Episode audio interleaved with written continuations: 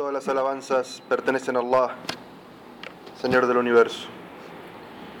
A quien Allah Azza wa Jal guíe, nadie lo podrá desviar. Pero para quien Allah Azza wa Jal haya creado, haya decretado el desvío a causa de sus malas acciones y elecciones, no encontrará fuera de Allah quien le pueda guiar. Le pedimos a Allah Azza wa Jal que nos proteja de todo mal, del mal que pueden generar nuestras malas acciones del mal que podrían generarnos los injustos. Atestigo que nada ni nadie merece ser adorado sino Allah uno y único, creador y sustentador, quien nos da la vida, nos va a dar la muerte, nos va a resucitar y nos va a juzgar por nuestras acciones. Y atestigo que Muhammad sallallahu alaihi wasallam es el último de los profetas enviados a la humanidad. Allah wa le creó, le dio vida, lo hizo vivir entre nosotros y le dio la muerte. Le pedimos a Allah que Muhammad sallallahu alaihi wasallam pueda interceder por nosotros en ese día tan difícil que será el día del juicio. Hermanos y hermanas, me recomiendo a mí mismo primero y luego a ustedes el temor de Allah, la taqwa. Como Allah Azza wa Jal dice en el Sagrado Corán, oh creyentes, teman a Allah como es debido, como corresponde, y no mueran sino musulmanes sometidos, entregados a Él. Hermanos y hermanas, hablamos en la jutba anterior sobre el tema de la muerte y que la muerte es un momento predeterminado en el qadr de Allah que nos ha de llegar a todos nosotros. Y hoy vamos a hablar de qué es lo que sucede al creyente y al incrédulo que rechaza el mensaje luego de conocerlo, cuando llega ese momento, cuando llega la muerte. Para que quizás así reflexionemos y entendamos que en el momento en el que nos llegue la muerte, y por Allah que es la única certeza que todos nosotros tenemos aquí, que un día nos va a llegar la muerte, para que el día que nos llegue la muerte podamos estar entre los creyentes afortunados y no entre los incrédulos que recibirán el castigo de Allah. Allah habla sobre el día del juicio. Y el día del juicio para cada uno de nosotros comienza el día de su muerte. Existe un día del juicio menor y un día del juicio mayor. El día del juicio menor comienza con la muerte de cada uno de nosotros. El día que nos abandona el espíritu, el hálito de vida, e ingresamos a la vida del más allá, para cada uno de nosotros, ese día comienza el día del juicio. Y el Qiyamatul Kubra, la resurrección mayor y el juicio mayor, es cuando Allah nos resucite a todos y nos juzgue a los ojos de la gente.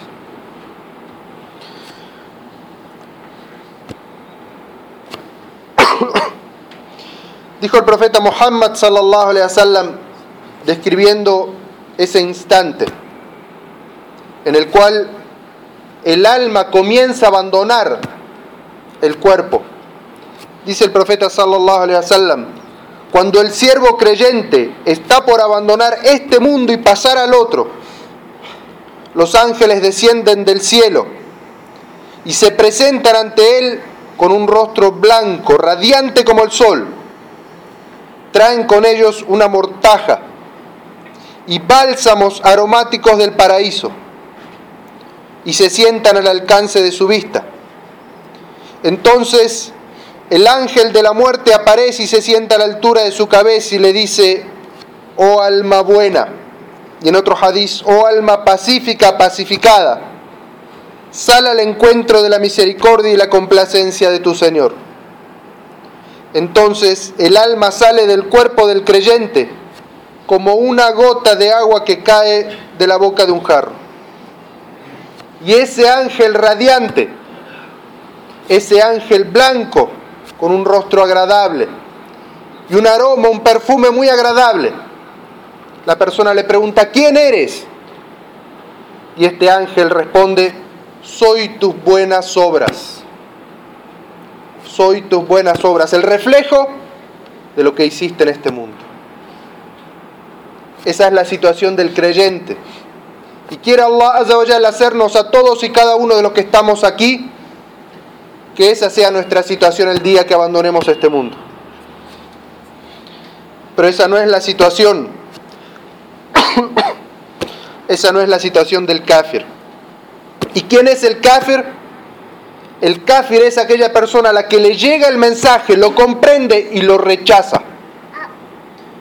Y el kafir, créanme, es de dos tipos. El kafir que rechaza la creencia y el musulmán que se comporta como un kafir, que lee el versículo del Corán y no le presta atención, que lee el hadith del profeta sallallahu alaihi wasallam y escucha la advertencia y le da la espalda. Ese es musulmán, pero actúa como un kafir, un perverso, un inmoral. Escuchen cuál será el destino del incrédulo el día del juicio el día que lo abandone el alma. Dice el profeta sallallahu alaihi wasallam, cuando el alma está por abandonar el alma, el cuerpo del incrédulo y pasar al otro, unos ángeles rigurosos y severos descienden del cielo y se presentan ante él con rostros sombríos y oscuros. Traen con ellos una tela áspera como mortaja y se sientan al alcance de su vista. Entonces el ángel de la muerte aparece y se sienta a la altura de su cabeza y le dice, oh alma perversa, sal al encuentro de la ira y la cólera de Allah.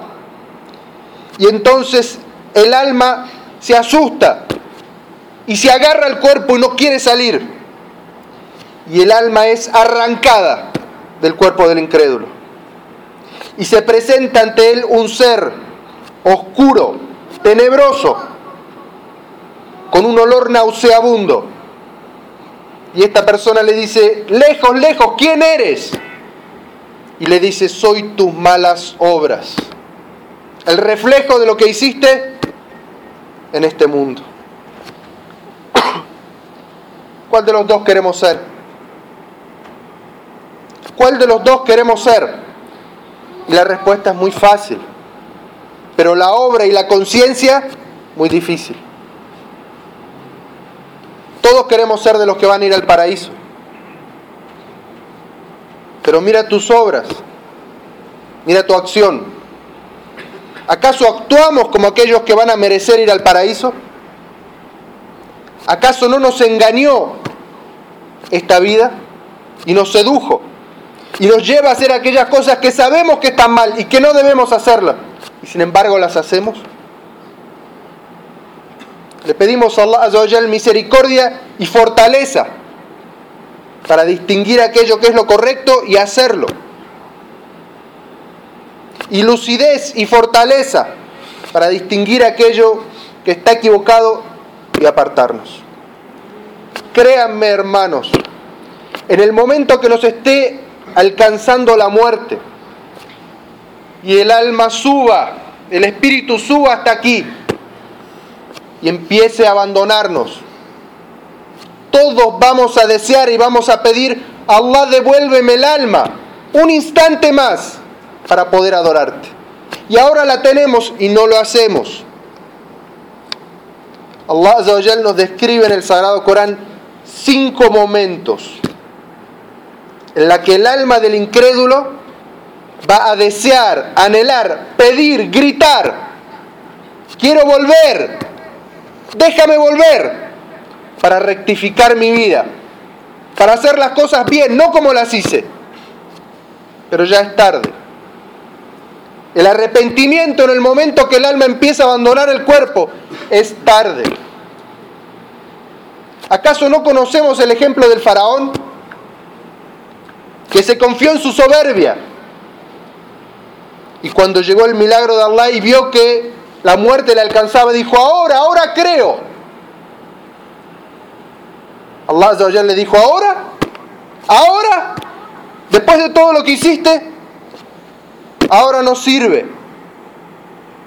Hay de aquellos que retrasan su arrepentimiento pensando que en el momento de la muerte se van a poder arrepentir. Que en el momento de la muerte van a poder decir me arrepiento y Allah les va a aceptar todo. ¿Acaso no escucharon la historia del faraón? Hay de nosotros si pensamos dejar el arrepentimiento para el final de nuestras vidas. ¿Quién compró un ticket sabiendo que se va a morir a los 80 años? La única certeza que tenemos es que la muerte nos alcanza y nadie sabe cuándo.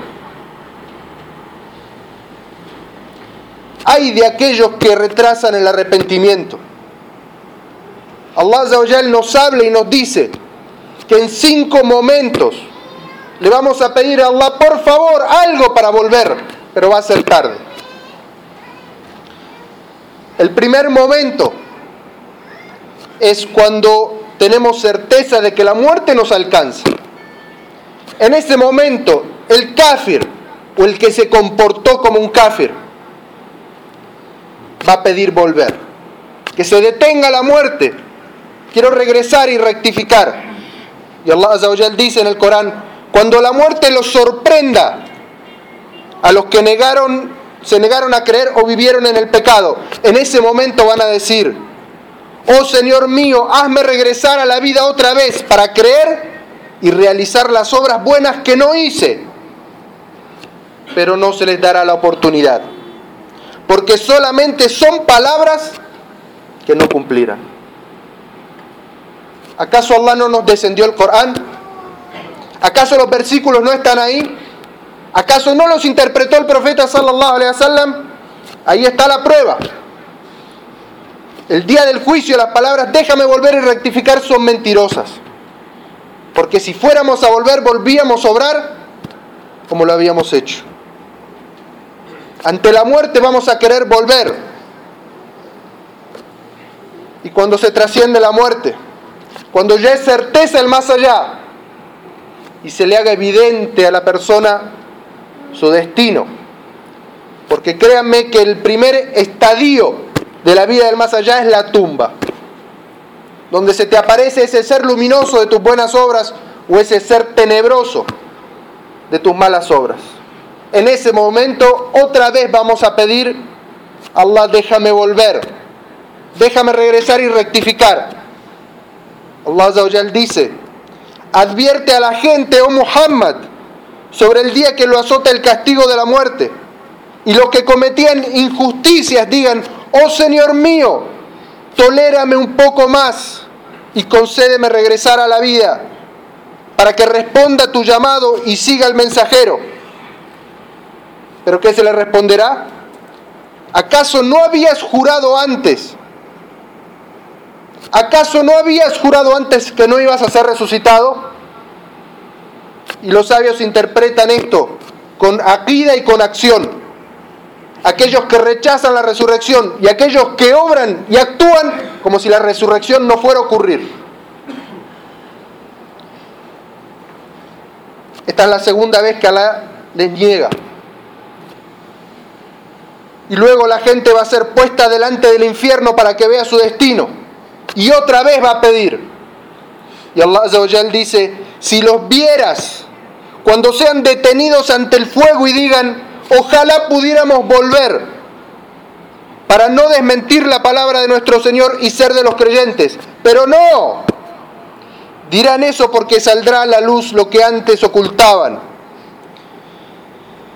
Y si se les diera la oportunidad de regresar, volverían a cometer lo que, habían, lo que se les había prohibido. La verdad es que son mentirosos. Y cuando se les haga evidente el castigo y sean presentados ante Allah para el juicio, otra vez van a pedir. Y dice Allah Azzawajal, y verás, oh Muhammad, cuando los pecadores inclinen sus cabezas ante su Señor y digan, oh Señor nuestro, ahora hemos oído y visto cuál es la verdad, permítenos retornar a la vida mundanal para que obremos rectamente, ahora que estamos convencidos. El día del juicio humillados, con la cabeza agacha, le van a pedir a Allah una oportunidad de volver y rectificar sus obras y aceptar el mensaje y seguir el mensaje. Pero en ese momento, en ese momento ya no sirve. y cuando sean ingresados al infierno. Dentro del infierno van a clamar otra vez. Allah Azawajal dice, pero quienes no hayan creído serán castigados con el fuego del infierno. Ahí no morirán, ni se, ni se les aliviará el tormento. Así castigo, dice Allah, a quienes rechazan el mensaje. Ahí clamarán, Señor nuestro, sácanos del tormento para que obremos rectamente, como no lo hicimos. Pero Allah les dice, pero ¿acaso no les concedí vivir largamente donde podrían haberlo hecho? Y se les presentó un mensajero y lo rechazaron.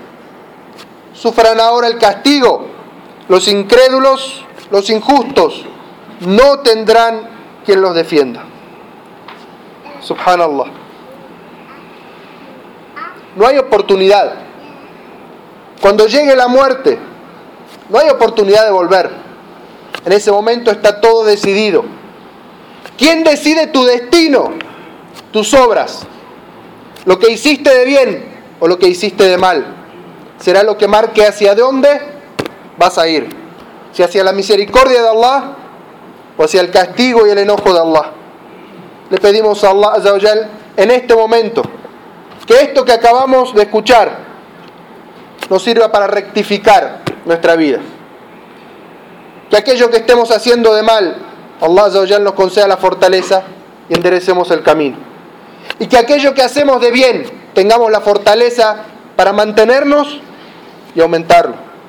En este momento le pedimos a Allah Azzawajal que descienda su misericordia, su compasión sobre todos los muertos y los fallecidos de la umma de Muhammad sallallahu alaihi wasallam de los creyentes y que tenga misericordia sobre todos nosotros en un momento en el que nadie se va a salvar si no es por sus obras y por la misericordia de Allah.